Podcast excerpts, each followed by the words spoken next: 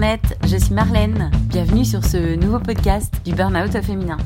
Les Burnettes, si vous ne connaissez pas, c'est un collectif de femmes fondé par Anne-Sophie à Bordeaux.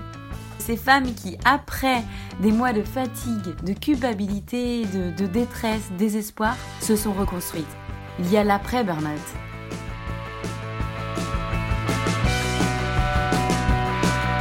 Juste un truc avant de lancer l'épisode. Vous ne connaissez pas cet oiseau rare qu'est la burnette, bon, j'annonce la couleur. Avec nous, c'est sans filtre. Ça peut partir, exploser dans tous les sens. Il va y avoir de l'énergie sur les ondes. Un burn-out, c'est très violent. On se souvient tous, pour l'avoir vécu, de ce jour d'effondrement. Ce jour où le corps a dit stop. Le corps lâche.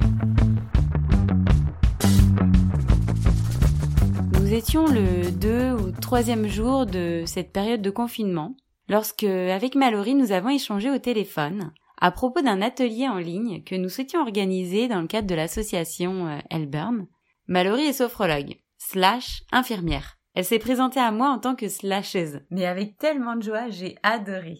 Elle a voulu témoigner de son burn-out pour donner espoir aux filles, à celles qui écouteront ce podcast, pour cet enregistrement un peu particulier de confiné. Mais, euh, mais voilà, on est là, on continue.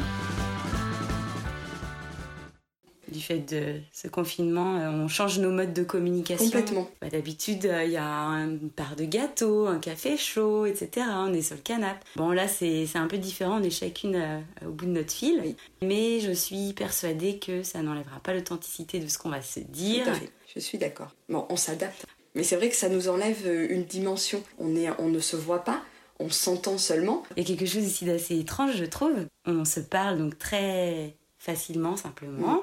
Et pourtant, il y a genre 15 jours, on ne se connaissait pas. C'est vrai. Il y a eu deux, trois coups de fil et on a l'impression d'être comme... euh, Et c'est ça qui est magique. Moi, je, je, Mais je trouve ça fabuleux. Moi, je crois que ce confinement-là nous, nous, nous amène un peu ce rapport à, à l'autre euh, vraiment euh, différent. On- moi, j'ai l'impression que tout est décuplé dans nos perceptions, dans nos émotions. J'ai l'impression qu'on est quand même beaucoup plus à l'écoute. C'est du positif Oui, tout de même. Oui, quoi. oui, carrément. Mallory, t'as découvert ce podcast et tu t'es dit, euh, il faut que je témoigne, j'ai des choses à, leur dire au Burnett, j'aimerais raconter. C'est ça. Ben, j'ai entendu euh, ton podcast euh, avec Sandrine et je me suis dit, mais, mais j'ai vraiment envie de faire partager, moi, mon expérience, ce que j'ai vécu, pour faire prendre conscience aux autres, à, à tout le monde, qu'on peut tous vivre une situation de, comment dire, un épuisement euh, professionnel. En fait, voilà. Qu'est-ce qui te définissait avant ton burn-out? Alors en réalité, moi je pense que je vivais un petit peu en, en mode opératoire. Euh, J'avais l'impression que j'étais un petit peu comme un, comme un robot. J'étais pas connectée euh, à mes émotions, à mes ressentis. J'ai l'impression que je m'étais un petit peu construite sur un faux self, euh, vraiment dans une, une agitation euh, un petit peu débordante. J'étais à fond tout le temps, à, à- à tous les niveaux de mon existence. euh. C'est en fait à 12 ans, donc j'ai fait l'école euh, des, des jeunes sapeurs-pompiers. À l'âge de 16 ans, je me suis retrouvée euh, opérationnelle, donc en intervention. euh, euh, alors que normalement, voilà, l'âge légal, c'est maintenant, c'est 18 ans. Avant, il y a, je te parle de ça il y a 20 D'accord. ans. Crois qu'on ne devrait pas du tout euh, partir sur des interventions comme ça à 16 ans. C'est, euh, on est en pleine construction euh, de son identité et c'est vrai que c'est. enfin voilà, je trouve ça maintenant, je trouve ça complètement aberrant, mais bon. Et donc, en fait, j'occupais tout mon temps de libre à la caserne. Dès que je rentrais du lycée, je me mettais de garde le, soir, la nuit. Je faisais beaucoup de compétitions sportives. Je faisais de la course de fond. Tous les week-ends, j'étais instructeur avec les jeunes sapeurs-pompiers. Donc, j'animais aussi euh, euh, des, formations sur les week-ends.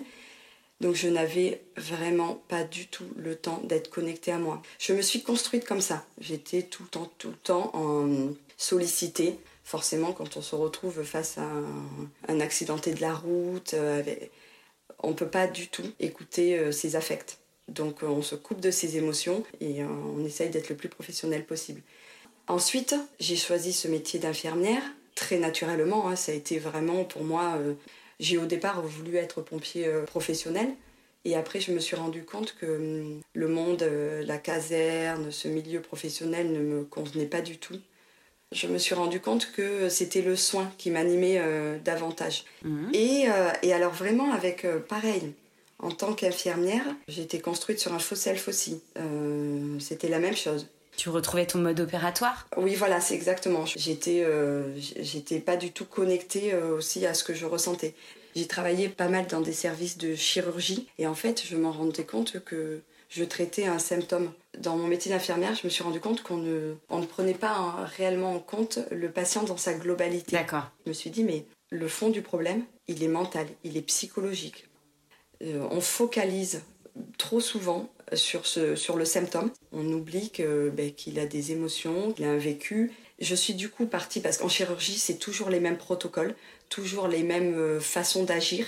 On a euh, un mode d'action D'accord. et euh, on a un protocole qu'on qu'on établit et c'est tout. Et je me suis dit non mais c'est pas possible, je ne peux pas travailler de cette manière-là. Moi je, je, fais un petit, je faisais un petit peu au cas par cas. Pour moi chaque personne est différente et euh, je me dis oui mais là cette personne-là a besoin d'autre chose. Bon non c'était pas possible. Donc j'étais limitée dans mes actions Je comprends. j'étais pas du tout en accord avec, euh, avec euh, moi-même, avec mes valeurs, avec ma façon de travailler. Je me disais qu'il y avait vraiment un problème. Je suis partie du coup dans un service de médecine interne en hépatogastro, où j'y suis restée quelques années. Et là, c'était beaucoup plus euh, général.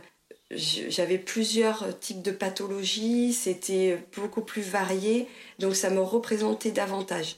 J'avais l'impression que j'étais plus polyvalente, je pouvais m'exprimer euh, davantage dans le soin. Et là, on prenait véritablement en compte le patient dans sa globalité.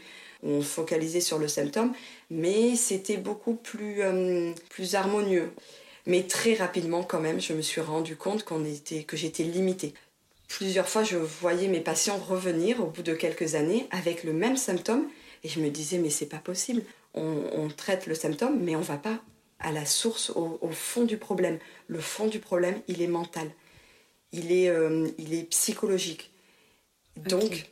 Ben, du coup, j'ai cherché une méthode qui me... et Je me suis dit, il faut que je refasse des études de psychologie pour vraiment être euh, plus professionnelle. Enfin, pour moi, il fallait rallier le corps et l'esprit. D'accord. Ça, c'est quelque chose qui t'est venu euh, seul, en fait, par ta pratique, par euh, ton expérience? C'est ça, au bout de trois ans. Ouais. Trois ans de pratique, je me suis dit, c'est pas possible. D'accord. Et ensuite, ce qui m'a posé problème en tant qu'infirmière et ce qui m'a amené un petit peu à ce, ce burn-out, c'est que hum, j'étais en permanence sollicitée. Je me mettais en. Quand je travaillais en, en chirurgie, j'avais quand même toute une procédure à- avant de rentrer dans la chambre d'un patient où j'étais tout en stérile. Je m'habillais de la tête aux pieds en stérile, ça me prenait beaucoup de temps. Mhm. Et une fois que je rentrais dans la chambre de ce patient, pour moi, je me disais, ça y est, je suis là véritablement pour lui. Je prends du temps pour cette personne, pour ouvrir ce pansement. Et donc, c'est quand même un soin douloureux. Donc, il faut quand même que je sois là, vraiment que je soutienne mon patient. Et ben, tout d'un coup, mon téléphone se mettait à sonner. J'avais le médecin qui m'appelait, oui, Mallory, venez euh, m'ouvrir euh, un autre pansement, venez voir dans l'autre chambre. Mais je dis, mais attendez, je suis en plein soin stérile, enfin, je, je peux pas là. Attendez deux secondes, euh, je termine mon soin. Et non, c'était tout de suite, il fallait que je réponde tout de suite. J'étais sollicitée de, de, de toutes parts en fait, et je n'arrivais plus du tout à répondre aux demandes D'accord. et c'est là où en fait le stress commençait à monter, à monter, à monter. Et en fait, je, je voudrais vraiment quand même parler de cette notion de stress que j'ai compris après. C'est vraiment ce stress, c'est vraiment ce déséquilibre qui est perçu entre ce que la personne euh, demande, ben, son, son patron, souvent, enfin voilà, tout ce que la, le travail nous demande, Mm. ou même nos propres exigences à nous. hein.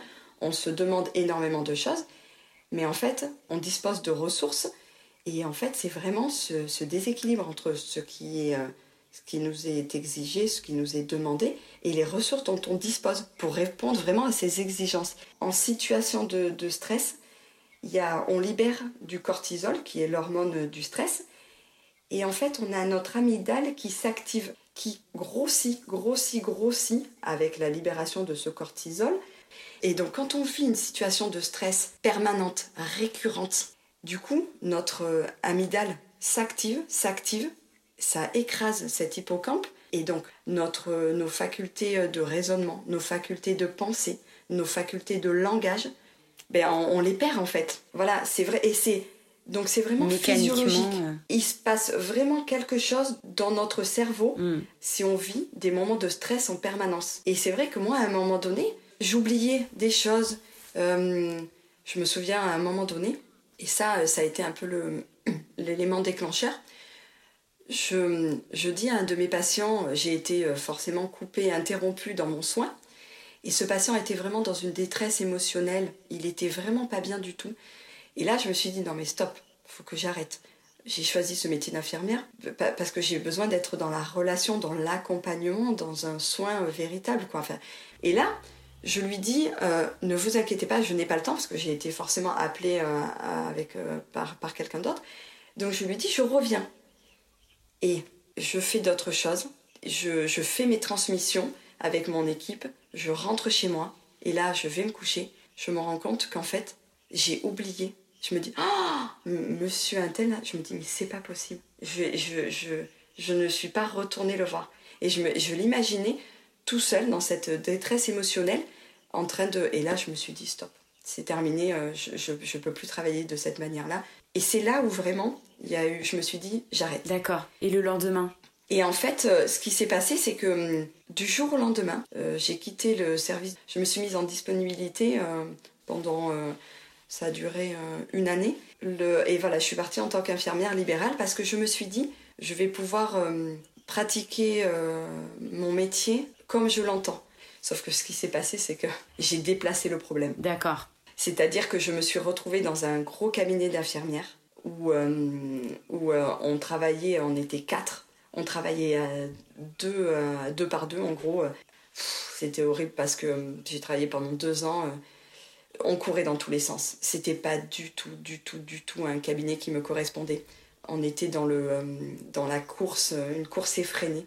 Et finalement, là, tu retrouvais cette même situation où euh, tu ne pouvais pas prendre le temps pour les patients et avoir de l'humain. Vous étiez dans un engrenage de soins à donner aux patients. Et... Du soin, voilà. On arrivait, pif, le vite, le soin technique, allez, hop, l'injection est terminée, on ressortait. Et j'ai enchaîné avec d'autres patients.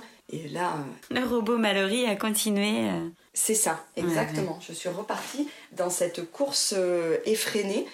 C'est là où je voudrais vraiment aussi que qu'on comprenne bien que quand on, a, on est dans une situation un petit peu d'épuisement, de, burn-out, ça se retrouve dans toutes les dimensions de notre existence. C'est-à-dire au niveau professionnel, évidemment, souvent c'est bien souvent l'élément déclencheur, ça se répercute dans notre, dans notre sphère familiale, dans notre sphère amicale, dans notre sphère sentimentale.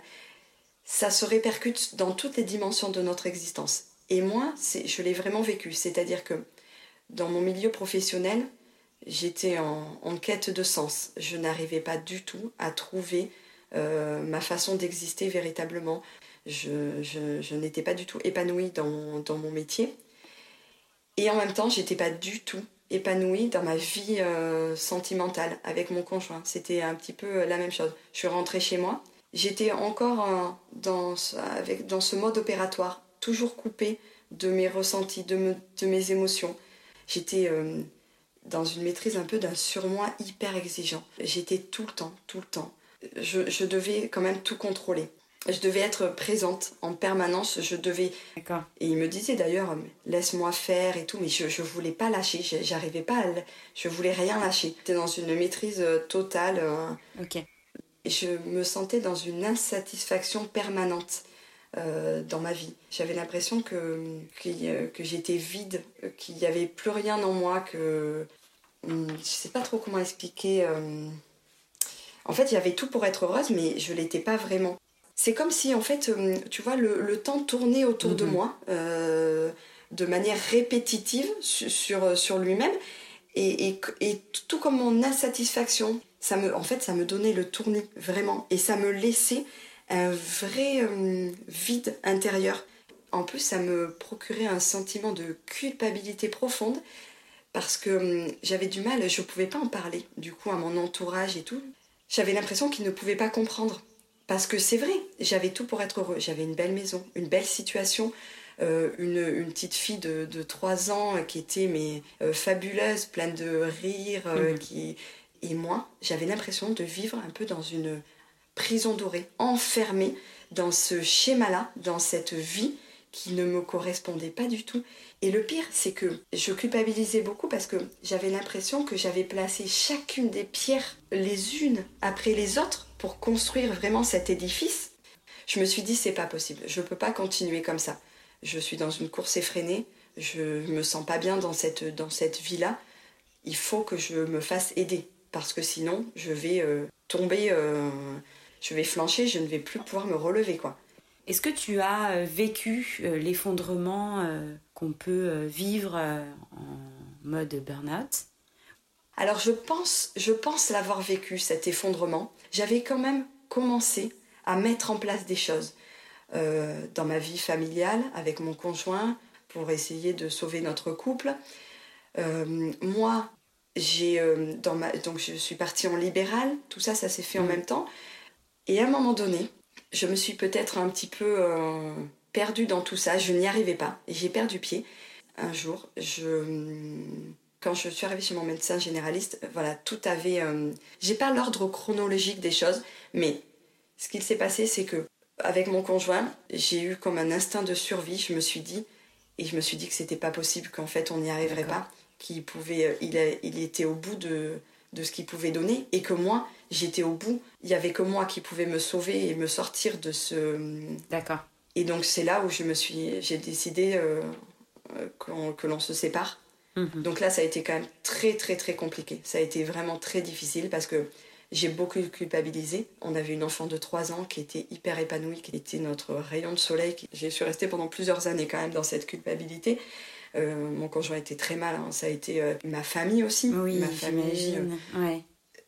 Tu as parlé d'une notion de survie, en fait. Euh, c'était une décision pour ta survie à toi. Euh. C'est ça. Pour moi, je ne pouvais plus, il fallait que je ne pouvais plus rester dans cette vie-là. S'être battue pour euh, C'est ça. parvenir à retrouver l'équilibre finalement. Pour pouvoir me retrouver, il fallait que je fasse du vide dans mon existence, dans ma vie. Il fallait absolument que je me déleste de, voilà, de, de tout ça pour essayer de trouver vraiment cette sérénité intérieure, cette... Euh, en fait, je me suis dit, mais je, n'ai pas le choix. Je n'ai pas le choix. D'accord. Sinon... Euh, Et en même temps, quel courage hmm. C'est vrai que je m'en, je m'en rends pas compte, mais c'est vrai que hum, c'est voilà, ça a été vraiment très très très compliqué. Et au final, ce qui s'est passé, c'est que je suis allée voir mon médecin généraliste parce que j'avais une verrue plantaire qui me, qui me faisait extrêmement mal et et j'avais très très mal au dos en même temps. Et là, mhm. mon médecin, qui me connaissait quand même bien, je lui avais absolument pas parlé de ce que j'étais en train de vivre. Hein, euh. Et là, mon médecin généraliste me dit Mais je sens que ça va pas, Mallory. Euh. Est-ce que est-ce qu'il y a autre chose? Et là, il y a eu quelques secondes, mais comme un peu le temps a été suspendu, et je l'ai regardé et je me suis, je me suis effondrée. J'ai fondu en larmes. D'accord. Et là, je me suis dit Mais mais non, mais en fait, ça ne va pas du tout ben, euh, je suis en instance de, de, séparation. Je viens de quitter mon, mon métier d'infirmière. Euh, j'ai, alors voilà, parce que ça, c'est vrai que ça, je ne l'ai pas expliqué peut-être avant.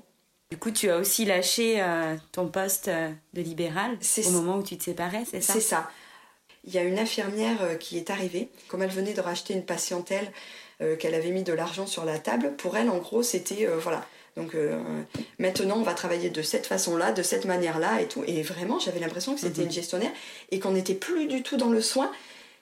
Et alors moi, j'ai un côté euh, vraiment très, euh, quand même assez sanguin. Et là, je me suis dit, ce n'est pas possible, je ne pourrai jamais m'entendre avec cette personne-là. Et je pense que ça a été un peu cet élément déclencheur. Je ne savais pas comment me sortir un petit peu de cette spirale infernale, de, de ce cabinet qui ne me correspondait pas véritablement. Et là, ben, j'ai sauté sur l'occasion, j'ai posé les clés sur la table et j'ai dit ben, je, je quitte le. je vous laisse. Je vous laisse, je pars. je vous et là, en tête, donc tu voulais, tu voulais du vide. Faire le vide, faire le vide partout autour de toi pour te réinventer. C'est ça, exactement. J'ai donc... tout quitté. J'ai quitté mon conjoint, j'ai quitté euh, mon métier, sauf qu'en fait, sans véritablement réfléchir sur la suite, sur ce qui allait se passer derrière. quoi. Elle est folle, Marie.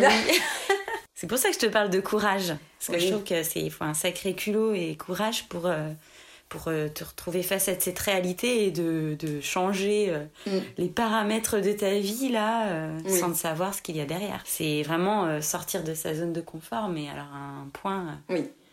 extrême. Oui. T'es partie vivre chez une amie Resté quelques mois ensemble avec mon conjoint, ça a été très difficile. Et ensuite, j'ai loué une maison. Et, et c'est là où en fait je me suis retrouvée. Donc mon médecin généraliste m'a arrêtée durant neuf mois. Et durant ces neuf mois, ce qui est dingue, c'est que c'est passé à une vitesse. C'est-à-dire que je me suis retrouvée face à moi-même. Oui. Mais je n'ai jamais été aussi bien qu'à ce moment-là. Euh, je me suis euh, ressourcée. Je me suis retrouvée un petit peu dans une attitude méditative. C'est-à-dire que je pouvais passer des heures dans des moments d'introspection à écouter tout simplement ce qui, euh, ce qui apparaissait. J'écoutais mes ruminations mentales, j'écoutais mon corps. Et en fait, quand je retrouvais ma fille, c'était un vrai bonheur parce que je n'avais pas de contraintes, je n'avais plus de. Ben, j'étais plus dans, le, dans cette vie effrénée ou, de, ou euh, avec cette charge mentale. Et donc, du coup, ben, j'étais dans les vrais moments de vie, d'échange, de partage avec mon enfant.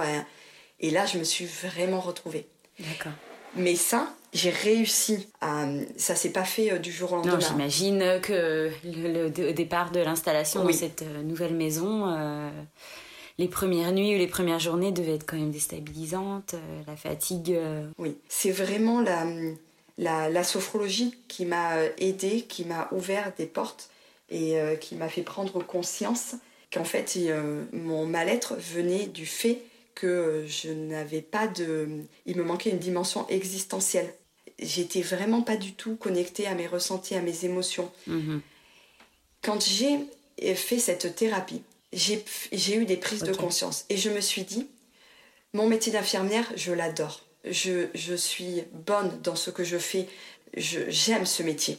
Je le changerai pour rien au monde. Par contre, c'est mon rapport au monde, c'est mon rapport à l'autre que je dois changer il faut que je me sente complète, c'est-à-dire dans, ma vie professionnelle. Et je me suis rendu compte qu'il me manquait cette dimension psychologique. Donc j'ai repris des études de psychologie. J'ai fait une, licence de psycho, donc ça s'est fait euh, sur une année. Et en fait, je me suis rendu compte que je n'apprenais euh, que j'étais que dans la théorie et que encore une fois, je valorisais que mon mental dans ces doctrines, dans ces et du coup, je me suis dit mais non, mais en fait, ça ne me convient pas intuitivement, je me rendais compte que pour soigner quelqu'un, pour être dans l'accompagnement d'une personne, il fallait le ramener à sa dimension corporelle. Cette corporalité, pour moi, prenait de plus en plus de sens. Et c'est, je ne connaissais pas du tout la sophrologie. Et en fait, je me suis dit, il faut que je sois psychothérapeute. Les deux premières années, ça a été magique, ça a été fabuleux, parce que j'ai enfin pu trouver une méthode où en fait on avait un rapport au corps. D'accord, dans sa globalité. Dans sa globalité, voilà exactement. Pour moi, ça a été une révélation. La sophrologie, vraiment, euh, est une méthode qui vraiment suscite, t'éveille par le biais de nos ressentis, de nos émotions euh, et à travers notre corps. On peut avoir des prises de conscience et enfin être en, parfaite harmonie avec nous-mêmes quoi. D'accord.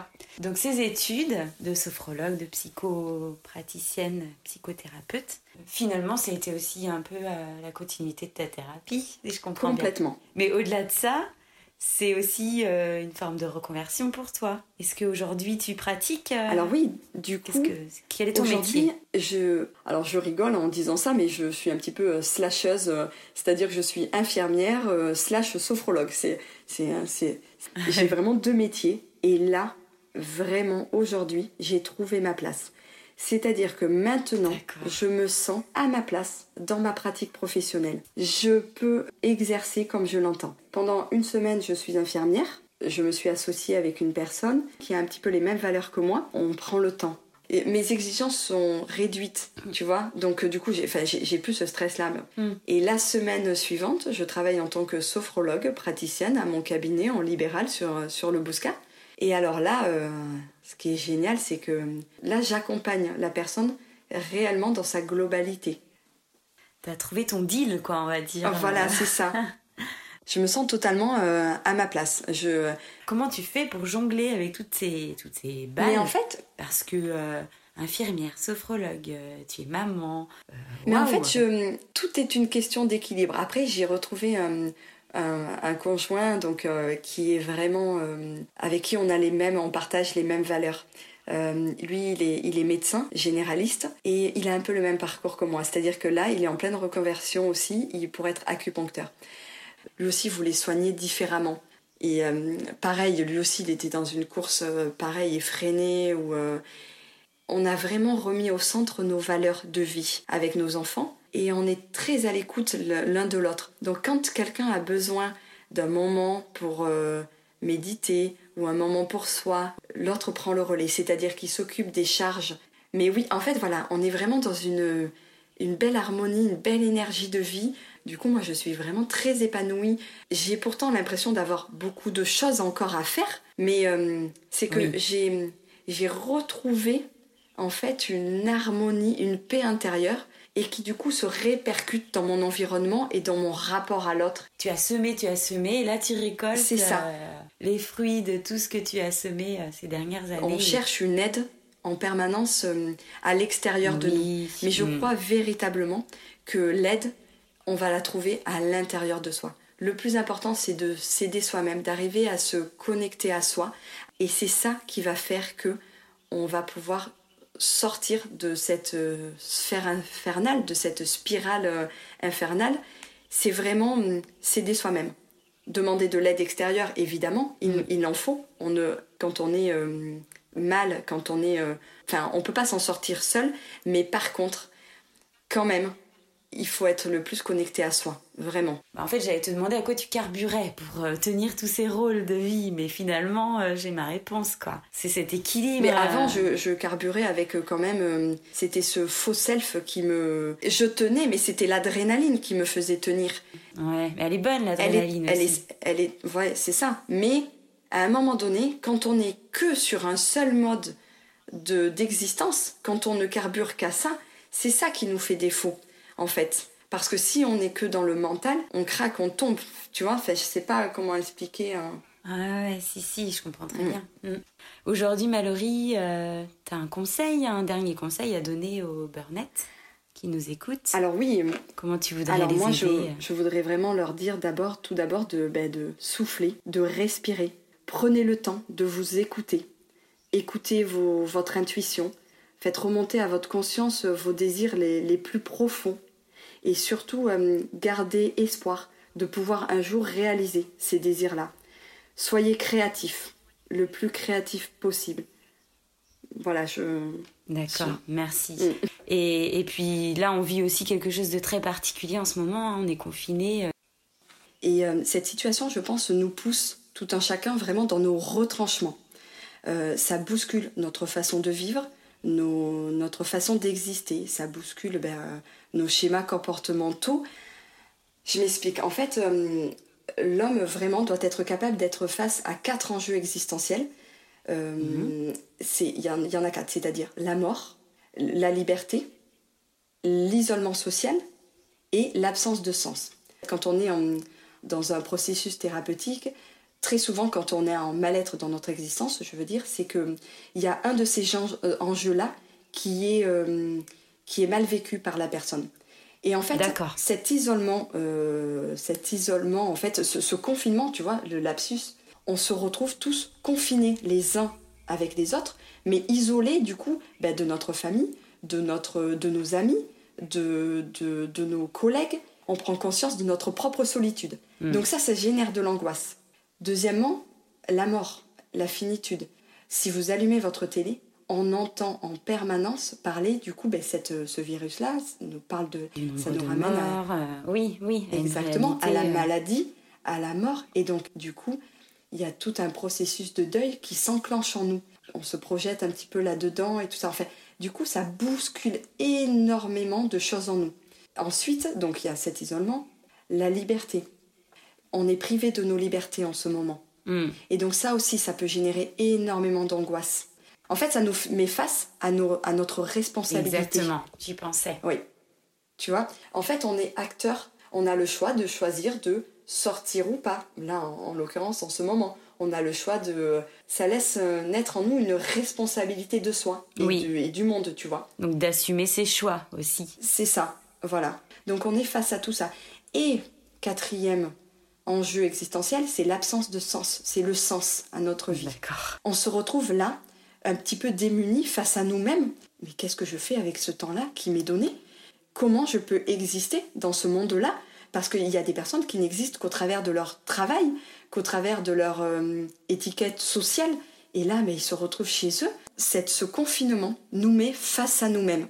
Il faut accepter nos enjeux existentiels.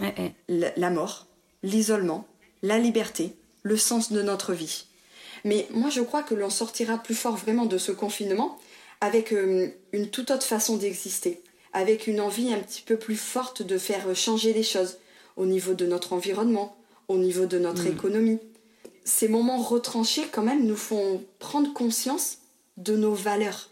Ça nous fait revoir un peu nos priorités. Et nos besoins. Notre santé. Mm. Nos besoins, exactement. notre rapport au monde, notre rapport à notre famille. J'ai l'impression qu'en fait, ce confinement nous fait vivre un petit peu ce pas de, côté. On appelle ça l'époqué.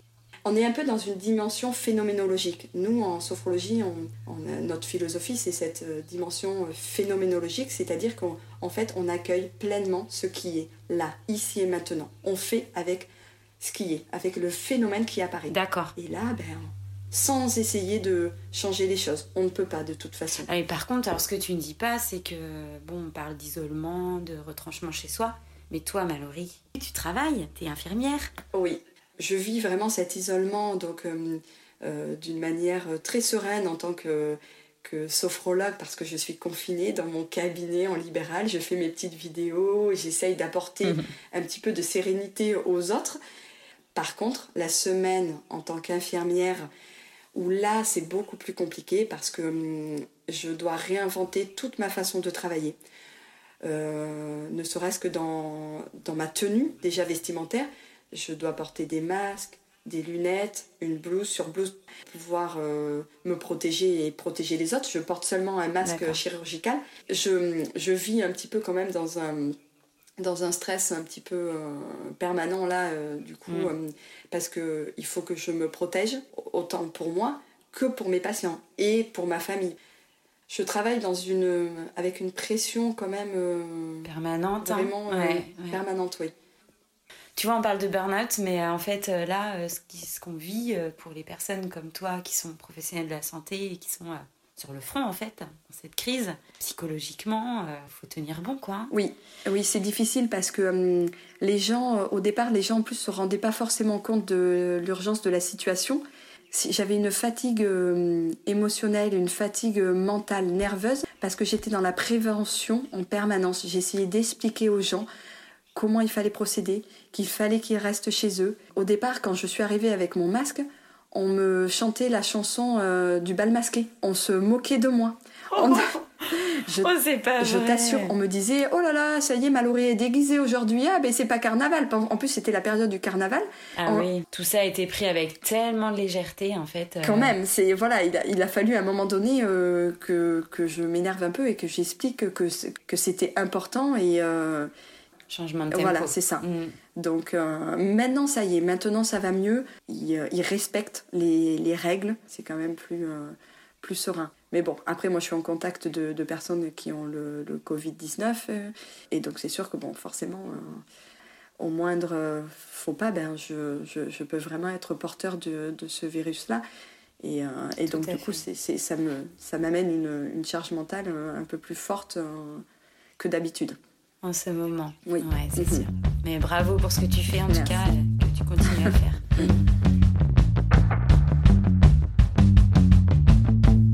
Je vous propose, si vous avez aimé, de nous laisser votre avis, à partager ce podcast tout autour de vous.